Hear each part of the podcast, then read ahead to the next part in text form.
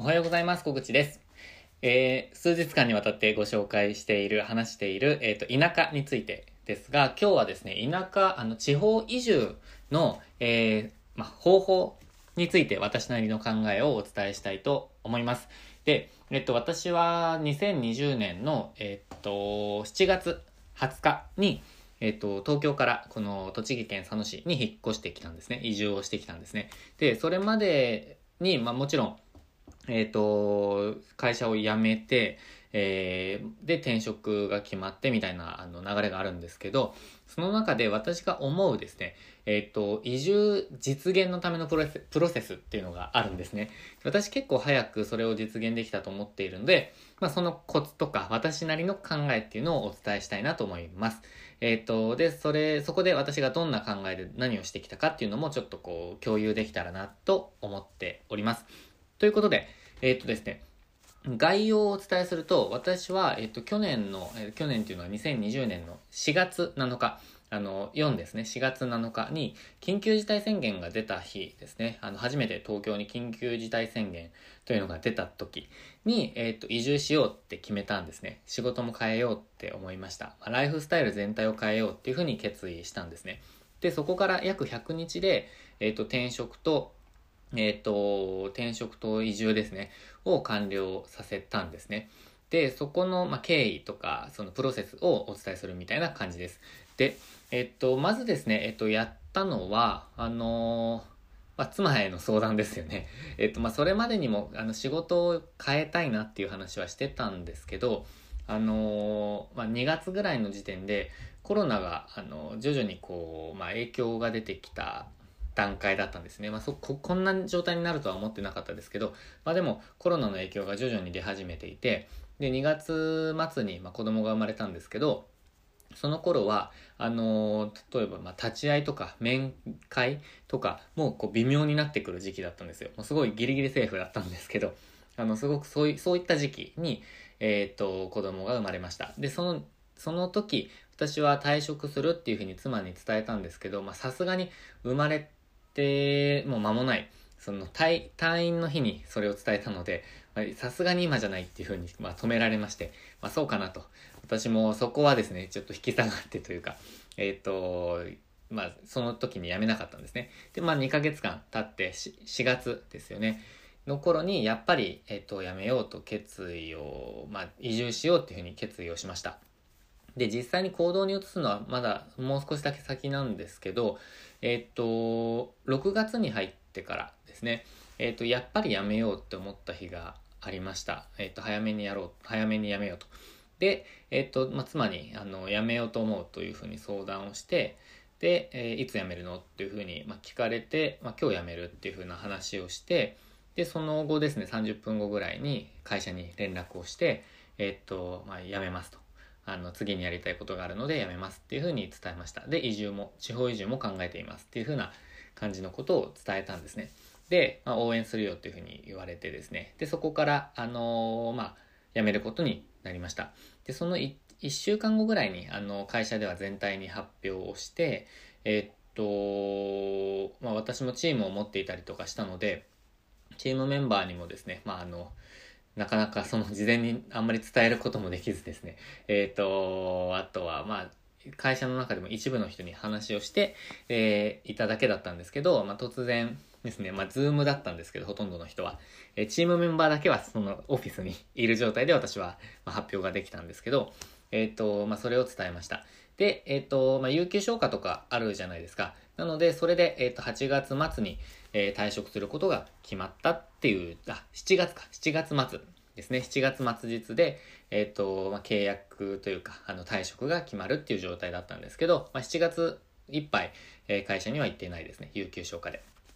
で、その時点で、えっと、その頃からまあ移住先を考え始めてたんですけど、えっと、まあ、妻といろいろ話した結果、えっと、栃木県佐野市、まあ、妻の実家があるところに、まあ、決めようとなりました。まあ、それまでのプロセスでは、いろいろ、あのー、まあ、埼玉の方か、長野の方かとか、高知かとか、あの、高知県の高知とか、千葉かとか、なんかいろいろ考えてたんですけど、まあ、最終的には佐野にしました。栃木県にしました。で、その時点では転職先が決まっていなかったんですけど、あのまあ、アプローチをしていた会社はあったんですね。まあ、それが栃木県佐野市なので、えっ、と、まあ、その移住を決めた後ですね、えっ、と、アプローチし始めたっていう感じです。まあ、佐野と決めた後ですね。で、その頃に家族にも、あの、家族というか、私、小口家ですね、には、あの、相談してなかったんですけど、まあ、その妻の方にはですね、まあ、佐野に引っ越すっていうことだったので、まあ、相談したんですが、まあ、独立はすごくま反対されちゃったんですよね。えー、っと、そのタイミングでの。で、まあ私もそれはちょっとまあ失敗だったなって今は思ってるんですけど、えー、まあそれをですね、聞き入れてしまって、まあ転職を選んだっていう感じなんですよね。で、えー、っと、まあそうですね、まあその頃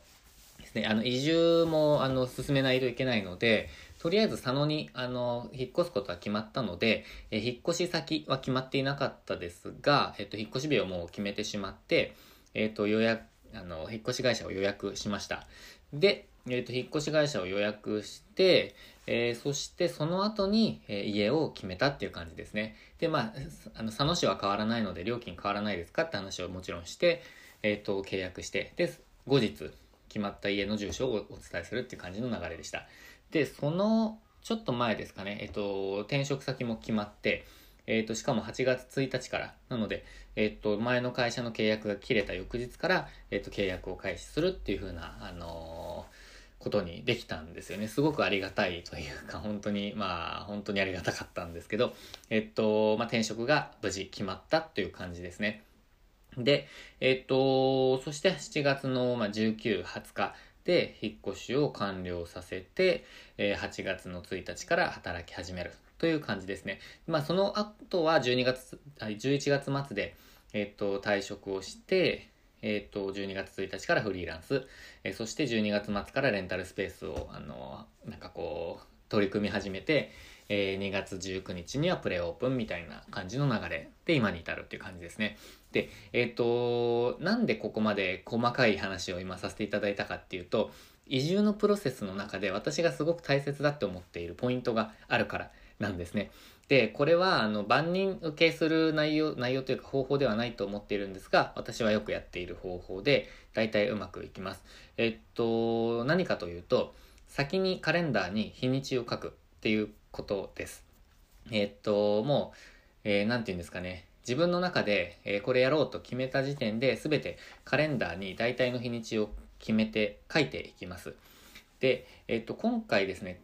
えっと、書いていた日にちを、まあ、ざっとちょっと思い出し、ちょっと今書き出してないんですけど、ざっと思い出す限りでお伝えしておくと、実はですね、あの、引っ越しをする、転職をするというか、退職をするですね。退職をするとかっていうのは、あの、もう何年も前から思ってたんですよね。あの、新しいことをしたいって考えてたので。なので、その緊急事態宣言とか、あの、まあ、抜きにして私は退職したいって考えてたんですね。仕事が嫌とかではなくて、次のことやりたいって思ってたので、まあ、それをちょっと前提にお話しすると、まず、えー、っと、去年の1月の時点で退職日を決めていました。それが、えー、っとですね、確か、えー、7月の、えっと、15日ぐらいにえー、退職を伝えるっていうふうにカレンダーに入れていました。で、えっ、ー、と、まあ、それは結果的に早まって、えっ、ー、と、6月何日かにあの退職を伝えて、7月末に退職が決まるんですけど、まあ、それも、あの、ほぼ、まあ、なんか、いい感じに いきましたね。で、えっ、ー、と4、4月の7日の時点ですね、決まった時点で、えっ、と、あまあ、決意した時点で私は、えっ、とですね、7月の末に移住をすると。で、転職完了っていうのも、えっ、と、私の場合はちょっと、まあ、それずれちゃいましたけど、7月中になんかもうそれは、決まるって勝手に書いてたんですよね。で、それは、あの、大体、それもですね、引っ越し日もですね、1日違いか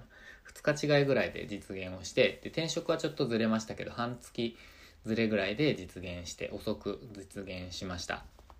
で、えっ、ー、と、その後ですね、私は、あの、転職をしたんですけど、えっ、と、まあ、これメール講座、メールでですね、あの、どんな、こう、心境の変化かっていうのは書いてるので、ぜひそれ読んでいただけたら嬉しいんですけど、あの結局ですね、あの、やめようって決意したんですけど、何日に辞めるっていうのを決めました。で、えっと、まあ、何日に辞めるって決めた瞬間にですね、もう、あのあ、まあ、微妙だなって思い始めた時に、それを書いたんですね。11月の何日に辞める。で、その後、やっぱりこれダメだと思った時に、もうその日に、えっ、ー、と、上司に伝えて、えー、退職が決定するんですけど、それもほぼ、えっ、ー、と、予定通りに行きました。そして、えっと、今年なんですけど、レンタルスペースをオープンさせるっていうのは、えっとですね、3月までにオープンさせるというのがあのあったので、それも1ヶ月ですね、あの前に決めることができて、あの、やることができて、まあ、1月の時点でいろいろあの決めている目標があって、まあ、今もすでにあの進行中のものもあるんですけど、レンタルスペースのオープンに関してはそうでした。で、えっとですね、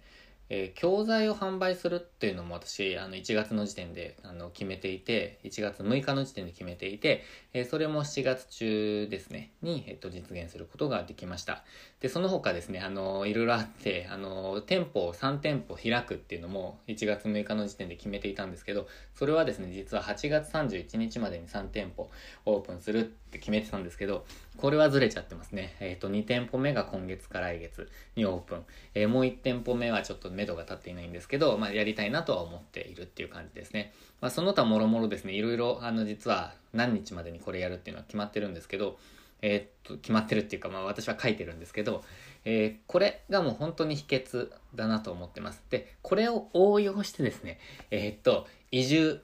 をスピーディーにというか最速で、え、進める方法ですね。まずはもう移住日を決める。